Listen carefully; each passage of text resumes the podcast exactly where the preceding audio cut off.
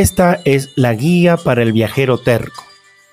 Comentarios, sugerencias, anécdotas y consejos de viajeros. Pónganse cómodos.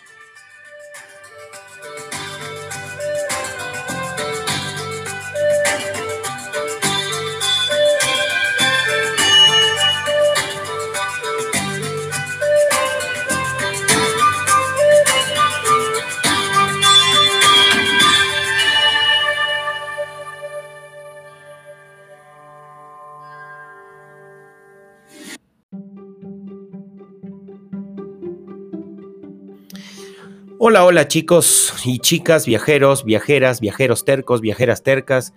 Bienvenidos a el sexto capítulo de este relato que se llama Flirteando con la clandestinidad, en el que les estoy contando una historia del año 2010. Nos habíamos quedado en la cita, en la entrevista con el cónsul, y nos iba a hacer una última pregunta que nos tenía ahí eh, ansiosos sin saber bien qué es lo que nos iba a preguntar y cuyo desenlace la verdad nos dejó un poco anonadados. ya les voy a contar. No se olviden de encontrarme en redes sociales, en Instagram como jc.voyage y en Twitter también como jc.voyage. Ahí pueden dejarme sus comentarios, sugerencias, preguntas. Estaré gustoso de conversar con ustedes, también consejos de viajes y no solamente me preguntan consejos de viajes, sino que yo también puedo recibir consejos de cada uno de ustedes. Les recuerdo que estos podcasts están siendo escuchados en varios países. Yo les agradezco mucho Brasil, a ver, déjenme revisar, Uruguay, este, México, Ecuador, Estados Unidos, Argentina, España, Colombia, el Reino Unido, Rusia, Alemania, Italia. Así es que, bueno, les agradezco mucho y sus sugerencias son bienvenidas. Próximamente vamos a estar con invitados, invitadas, conversando de viajes y espero hacer algunas entrevistas, algunas de ellas en español, otras voy a tratar de hablar en algún otro idioma y yo pienso que va a estar muy interesante. Volvamos al relato, como les digo, les decía, nos quedamos en esa pregunta que nos iba a hacer el cónsul en medio de esa entrevista. Preguntó, inquirió el cónsul, díganme amigos, ¿con qué recursos viajan? ¿Manejan efectivo? ¿Tarjetas de crédito? ¿Cómo se reparten el dinero? A lo que respondí apresurado, tomando la palabra antes que Laura, de manera intuitiva y algo avergonzado. Le dije que por el momento era yo quien llevaba todo el dinero, pero que Laura tenía su tarjeta de crédito y que obviamente manejaba una suma de efectivo en situaciones normales, pero que dadas las, circunstancias acaecidas, habíamos decidido mutuamente días atrás que permaneciera todo guardado en mi billetera.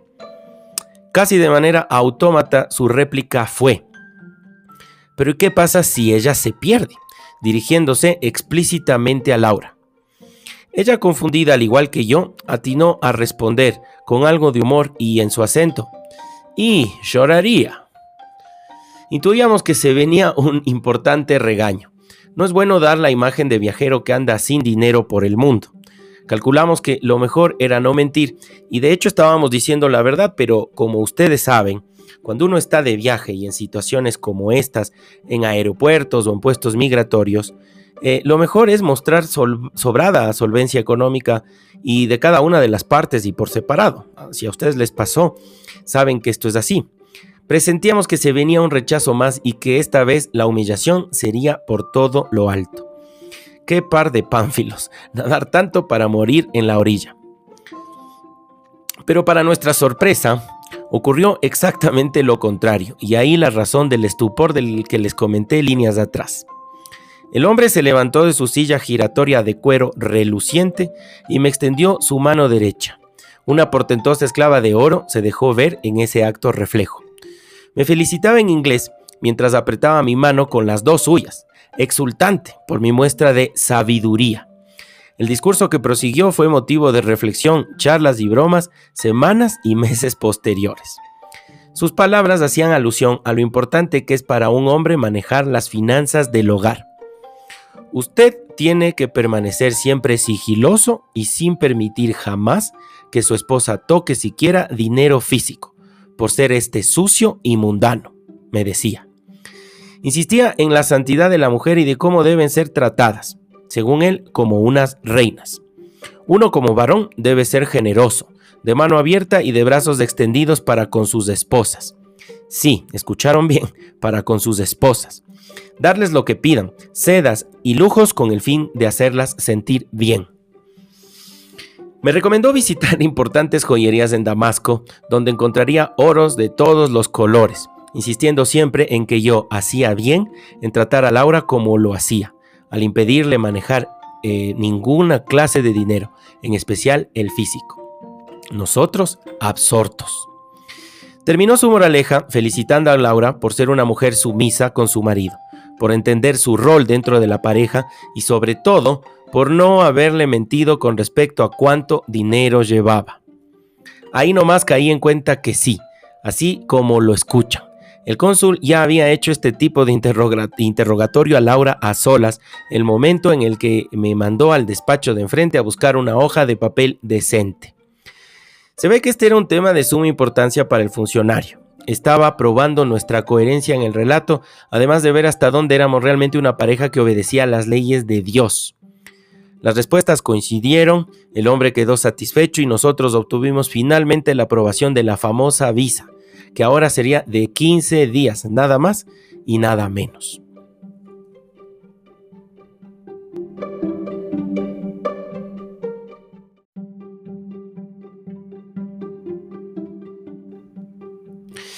Después de ese efusivo estrechar de manos que en algún punto parecía más bien un ataque de epilepsia, el cónsul volvió a tomar su aire de seriedad se volvió a sentar en esa, silla giratoria con olor a cuero de verdad y nos dio las últimas indicaciones. Teníamos que dejar nuestros pasaportes con él y regresar en horas de la tarde con un par de fotografías de tamaño carnet. Además teníamos que llevar una papeleta de depósito que acreditara nuestros pagos respectivos por el trámite en una agencia bancaria que el secretario nos las dejaría saber. El valor era alrededor de unos 20 euros para Laura y algo así como 40 euros para mí. La diferencia se debía a las nacionalidades. Le agradecimos por toda su ayuda y por todos sus comentarios, consejos y sugerencias, incluyendo el del manejo de dinero, a pesar de estar totalmente en desacuerdo con su punto de vista. Como les decía, algo de ese aire pseudo diplomático se nos iba pegando. Su secretario ya se encontraba parado en la puerta de la oficina esperando para conducirnos hasta la salida, buscando seguro algún comentario futbolero final. El comentario se dio y con una sonrisa nos fue conduciendo hasta el portón metálico. Sin muchas palabras más, abandonamos el consulado. Para ese momento del día, la llovizna de la mañana se había transformado en lluvia pertinaz, por lo que tuvimos que acelerar el paso al punto que llegamos a correr buscando reparo. El camino de regreso al hotel fue tortuoso. Esquivábamos los charcos de agua que se iban formando en las veredas y esquivábamos también a la misma lluvia que caía cada vez más copiosa. Tan penoso fue nuestro regreso que no habíamos reparado en el hecho de que ya teníamos nuestras visas. Así es que apenas llegamos a la recepción del hotel, recobramos el aliento y sin mediar palabra entendimos la felicidad que sentía el otro. Habíamos abandonado raudos del consulado y ni un abrazo nos habíamos dado. El momento fue ahí, rodeados de esos espejos envejecidos y oxidados. Con lágrimas en los ojos, nos felicitamos por el discurso practicado tantas horas. Nuestro performance había resultado convincente. Nos sentíamos sin duda unos genios viajeros. Qué lindos recuerdos. Ahora nos urgía llegar a la habitación para terminar de empacar las mochilas, que en realidad estaban casi listas. Teníamos que hacer el check-out del hotel antes del mediodía, encargar el equipaje en recepción y volver a salir en medio de esa o de cualquier lluvia, hasta la agencia bancaria para efectuar los depósitos. Después sacarnos las fotos tamaño carnet y adicional conseguir un transporte hasta Alepo. Toda una maratón. Sabíamos que las empresas de autobuses tenían turnos que hacían el recorrido Hasiantep-Alepo, bien sea en horas de la mañana o bien sea en horas de la noche. Si no queríamos llegar a Alepo de madrugada, a buscar en esas condiciones un hotel sin hablar el idioma y totalmente inexpertos, teníamos que encontrar la forma de viajar antes de los horarios que ofrecían los buses con turno noche. Calculamos que el momento adecuado sería antes de las 4 de la tarde porque entendíamos que en transporte privado el viaje tomaba alrededor de 4 horas. Esto nos daba tiempo para encontrar la terminal de buses de Alepo y de ahí comprar dos pasajes hasta Damasco en un trayecto que tomaba cerca de dos horas más. En nuestros planes estaríamos llegando directamente a Damasco ese mismo día, a eso de la medianoche, con la salvedad de que en la capital siria no estaríamos solos. Mi amiga nos estaría esperando. Aclarada esa situación en nuestras cabezas, encargamos las maletas en la recepción del hotel, donde el empleado nos hizo varios gestos con sus manos, indicándonos dónde tirarlas, y ahí nomás las dejamos, esperanzados en volverlas a encontrar intactas a nuestro regreso. Reforzamos nuestras vestimentas lo máximo que pudimos, que no era mucho, a fin de combatir la lluvia, y empezamos a correr intentando mojarnos lo menos posible. Preguntamos a una de las pocas personas que encontramos en la calle cómo llegar a esa agencia bancaria, que en la práctica no quedaba lejos. Se ve que nuestro gran amigo nos había dejado realmente en un lugar céntrico y privilegiado de la ciudad. Una vez más, volvimos a valorar la ayuda que nos brindó esa fría noche de domingo.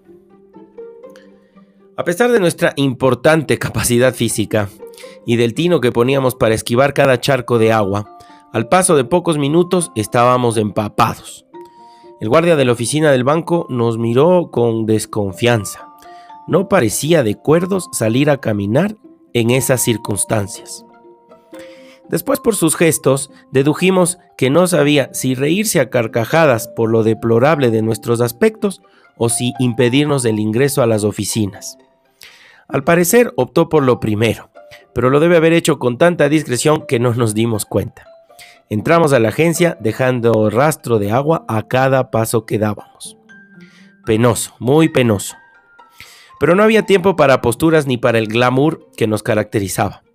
Despeinados, empapados y en mi caso con la entrepierna a punto de irritarse por el roce de las varias capas de ropa, húmeda que llevaba encima, hicimos una cola de no más de cuatro personas que fue atendida ágilmente por dos chicas en las ventanillas. Nos acercamos en nuestro turno y la cara que puso la cajera fue una muestra más de que nuestra apariencia era, por decirlo menos, jocosa. Con disimulo contó los billetes y emitió los comprobantes. Listo, estábamos prontos para continuar con nuestra travesía bajo la lluvia. Ahora teníamos que encontrar un lugar donde sacarnos las fotos tamaño carnet. Abandonamos el reparo que nos brindaba la elegante oficina del banco con calefacción y decorados minimalistas rumbo a un pequeño negocio que nos había recomendado una mujer a la que abordamos a la salida de la agencia. Tampoco estaba lejos, se encontraba nada más al atravesar un pequeño parque, el cual sin dudarlo ni por un minuto retomamos nuestra carrera que parecía interminable. Pero apenas ingresamos a este pequeño espacio verde, nos detuvimos en medio del aguacero a contemplar por un minuto lo hermoso de ese paisaje otoñal. Los senderos, originalmente dispuestos para que las personas caminaran, habían sido invadidos por hojas color marrón amarillentas. Algunas conservaban un tono verdoso, pero en general eh, todo estaba dominado por un naranja oscuro.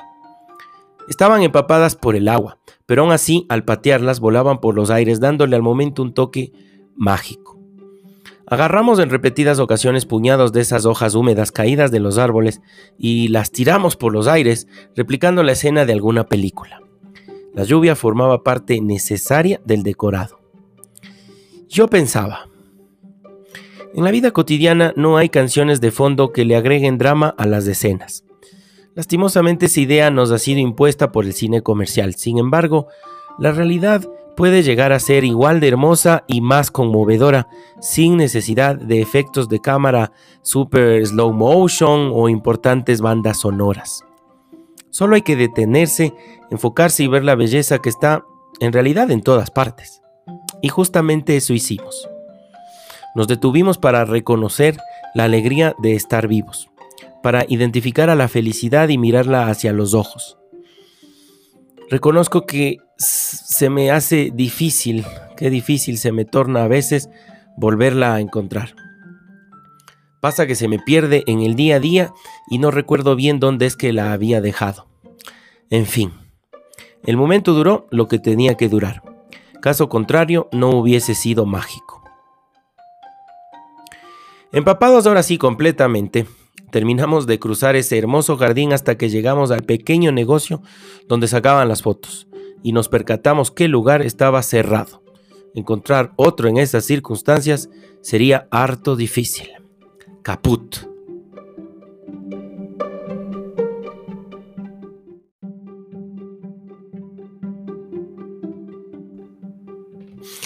Nos acercamos tercos como éramos y divisamos un pequeño papel pegado sobre una puerta de cristal a manera de anuncio. Estaba escrita en turco pero tenía unos números que decían 3 pm. Entendíamos que representaban información de a qué hora lo volverían a abrir, o al menos a esa idea nos aferramos. Tendríamos que esperar casi dos horas y volver con la esperanza de encontrarlo abierto. Nosotros no habíamos probado bocado desde ese lánguido desayuno muy temprano en la mañana, y aunque tanto frenesí había desviado nuestra atención sobre el hambre, ya empezaba a ser hora de almorzar. Nuestros estómagos nos lo remarcaron. Laura me recordó que en nuestra carrera entre el banco y ese negocio, habíamos visto un restaurante con grandes ventanas y exhibido ahí pan. Mucho pan. Así es que pegamos la vuelta y volvimos a cruzar el parque ahora sin tanto interés en las hojas secas del piso. Es así como uno va por el mundo en medio de su cotidianidad, ¿no? Cruzamos la calle y dimos con el lugar. El modesto comedor tenía algo en particular y era justamente su pan fait sur place, es decir, pan hecho en el lugar, lo que le daba un aroma inmejorable al ambiente. Además del calorcito que tanta falta nos hacía y que provenía de una esquina donde se encontraban un par de mujeres. Vestían, como puede parecer obvio, sus hijabs y se ubicaban sentadas alrededor de un Ekmek Sash Sobasi. No sé si lo pronuncio bien.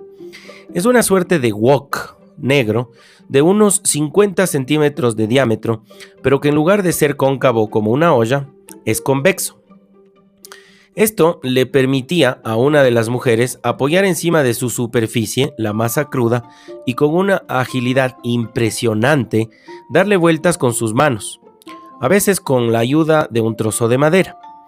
Así lograba que se fuera cociendo de manera uniforme hasta conseguir en pocos minutos una hogaza calentita y delicada de pan. Bueno, no sería una hogaza, es como un disco. Nos sentamos en dos de las pocas sillas que encontramos. El lugar no estaba adecuado para más de 10 personas, como exagerado. Las mesas tenían cuatro asientos muy bajitos y todas estaban alrededor de las mujeres que mostraban sus habilidades y talento con la masa. La variedad del menú era limitada, pero el ambiente era inmejorable. Ordenamos el humus de la casa más el pan casero hecho frente a nosotros y nos aventuramos a probar el famoso baba ganoush. Elaborado a base de berenjena hecha puré, al igual que el humus, es bastante más fibrosa y de sabor algo ácida. Pero a mí personalmente me encantó. Laura mantuvo alguna resistencia hasta unos días después cuando la volveríamos a probar. Una ensalada remató nuestro almuerzo al tiempo que manteníamos una charla con las dos mujeres, quienes no hablaban ningún idioma en el que coincidiéramos. Este suele ser normalmente el inglés, el que sirve como punto de encuentro lingüístico. Generalmente uno se jacta de conocerlo, aunque si lo vemos desde otro punto de vista, no había tanto para presumir porque estábamos en Turquía y nosotros no hablábamos turco. De esa charla logramos entender que el negocio era familiar y que venía de varias generaciones atrás. También entendimos cuánto nos iba a costar el almuerzo, incluidas las dos tazas de café turco que pedimos al final. En realidad se le debería llamar café a la turca, ya que hoy en día se lo toma de la misma manera en muchos países de los Balcanes que fueron influenciados por la cultura otomana, cuando ésta ocupó esas tierras durante siglos y dejó impregnadas sus usanzas. En cada nación que bebe en el café con la borra en el fondo, es decir, con, con ese afrecho que queda en el fondo, lo llaman por su nombre toponímico, de acuerdo a la región.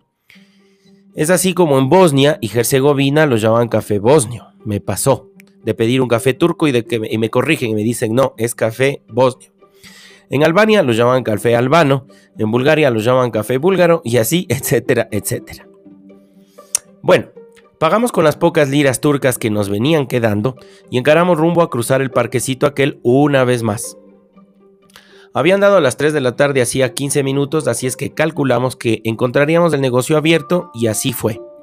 Apenas entrábamos cuando un chico de barba poblada y de no más de 25 años se nos acercó y nos preguntó qué necesitábamos. Le comentamos nuestros requerimientos en inglés y nos hizo pasar a sentarnos al lado de una computadora. Apareció otro muchacho con características físicas parecidas al primero, pero con un inglés algo mejorado. Nos ofreció para tomar té chai de manzana caliente, el que cargaba en una bandeja plateada sostenida por tres cadenas con su pivote en la parte superior. El plato contenía varios vasos de vidrio, más otro recipiente pequeño metálico con terrones de azúcar perfectamente cuadrados en su interior. Aceptamos la aromática infusión mientras esperábamos al primer chico, quien estaba disponiendo la cámara para realizar las fotos. Entretanto, el segundo muchacho nos hacía charla, curioso al vernos todo empapados. Nos preguntó para qué eran las fotos, a lo que respondimos descuetos, como queriéndonoslo quitar de encima. Su forma de aproximarse en cierta manera nos incomodaba. Manteníamos fijo ese prejuicio que nos inclinaba a rechazarlo. Sabíamos que buscaba la forma de hacer negocio con nosotros y nuestra condición. Pero él, insistente como perspicaz, lanzó un comentario que llamó nuestra atención. Dijo que podría conseguir transporte particular hasta Alepo, y lo mejor, que podría hacerlo de inmediato. ¡Wow! Estos turcos para cada problema tienen una solución, pensamos. Le preguntamos ahora sí, harto interesados, cuáles serían las condiciones y cuál sería el precio. Negociamos con respecto al monto como buenos viajeros experimentados y llegamos a un acuerdo. Nos teníamos que encontrar en ese mismo lugar en menos de dos horas y ellos nos transportarían directo y sin escalas hasta la estación de buses de la ciudad siria. ¡Qué maravilla! El trámite de las fotos fue rápido y sencillo. Teníamos lavada la cara y nuestros pelos estaban impecables, como los de un gato recién pasado por agua. Pusimos nuestras mejores fachas y ¡pum! La cámara flash de por medio inmortalizó el momento. Los comentarios por parte de familiares y conocidos de nuestros aspectos serían fácilmente inspiración para otro relato. Algún día postearé esas fotos y ustedes me dirán lo que opinan. Listas las fotos, retomamos nuestro rally porque nos quedaba ahora ir hasta el consulado, entregar ese par de instantáneas espectaculares que nos acabábamos de sacar, entregar también los recibos de los pagos realizados en el banco y lo más importante, retirar nuestro pasaporte con la tan ansiada pegatina. La lluvia había cesado totalmente, pero nuestro paso y nuestros corazones se mantenían acelerados. La ansiedad de llegar pronto, resolver lo que hubiese que resolver y embarcarnos en el transporte que finalmente conseguimos nos desbordaba. Llegamos al consulado, timbramos una vez más al pie del portón metálico y en pocos segundos salió el mayordomo, quien nos entregó en ese mismo momento los pasaportes y recibió lo solicitado. No nos hizo pasar siquiera al patiecito y en un santiamén ya nos encontrábamos camino hasta el hotel. Nos conocíamos el camino de memoria, lo habíamos hecho unas cuatro o cinco veces. Sabíamos en qué parte era más conveniente cruzar la calle y obviar los pasos para peatones. Tal vez en algún momento creo que nos detuvimos delante de alguna vidriera, pero creo que ni eso. Estaban por ser las 4 de la tarde y habíamos pactado nuestra salida para las cuatro y media. Desde ningún punto de vista queríamos perder nuestro transporte. Llegamos hasta el hotel y como de costumbre sin cruzar palabra con el chico de la recepción, agarramos nuestras mochilas, verificamos que estuviesen todas nuestras pertenencias, sacos, chaquetas, guantes y nos las acomodamos en las espaldas en un ritual conocido para nosotros pero que jamás nos resultaba sencillo. Con las maletas a cuestas, nuestra caminata ya no podría ser tan ligera, pero además estábamos muy a tiempo gracias a nuestras eufóricas carreras, por lo que nos dirigimos con calma hasta el negocio de las fotos, disfrutando de los últimos minutos en Jaciantep.